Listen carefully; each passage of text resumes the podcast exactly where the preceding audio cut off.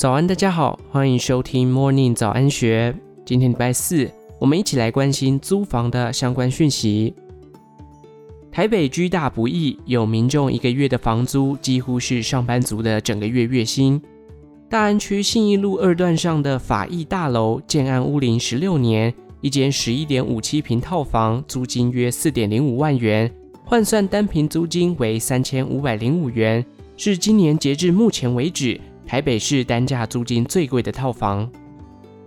根据实价登录历史资料，台北租金单价最高的套房是中山区松江路巷内的法国玫瑰建案的十一楼，坪数约九点三坪，二零一三年交易月租金三点八万元，每坪租金为四千零七十七元。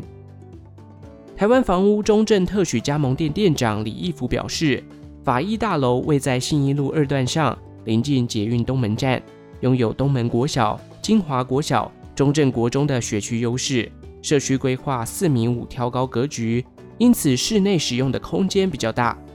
他认为套房月租金高达四万多元，应该包含管理费，而且通常高月租的租客多为外派来台的外籍人士或高阶主管，由公司提供租屋补贴。以中正大安区来说，总价两千万元以下的套房或一房产品受许多买方青睐。不仅可以帮孩子设籍，还可以收租投资使用。以法医大楼平均成交每平单价约一百四十万元计算，套房的投报率约百分之三。进一步观察近五年台北套房租赁交易，包含新美琪 Park 二五九、新东京宅 Midtown、基泰之星、法国玫瑰等，都属于高租金社区，租金单价都在三千两百元以上。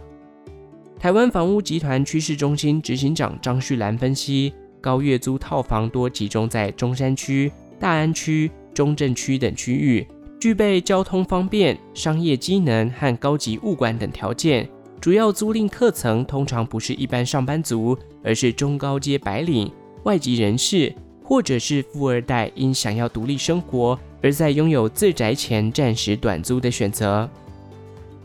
第一建金研究中心副理张玲玉指出，想购买套房型产品，要留意主建物加附属建物不超过十五平的物件，视为不易转手的小宅，恐怕仅能贷六到七成。若十平以下，有些银行甚至不承贷。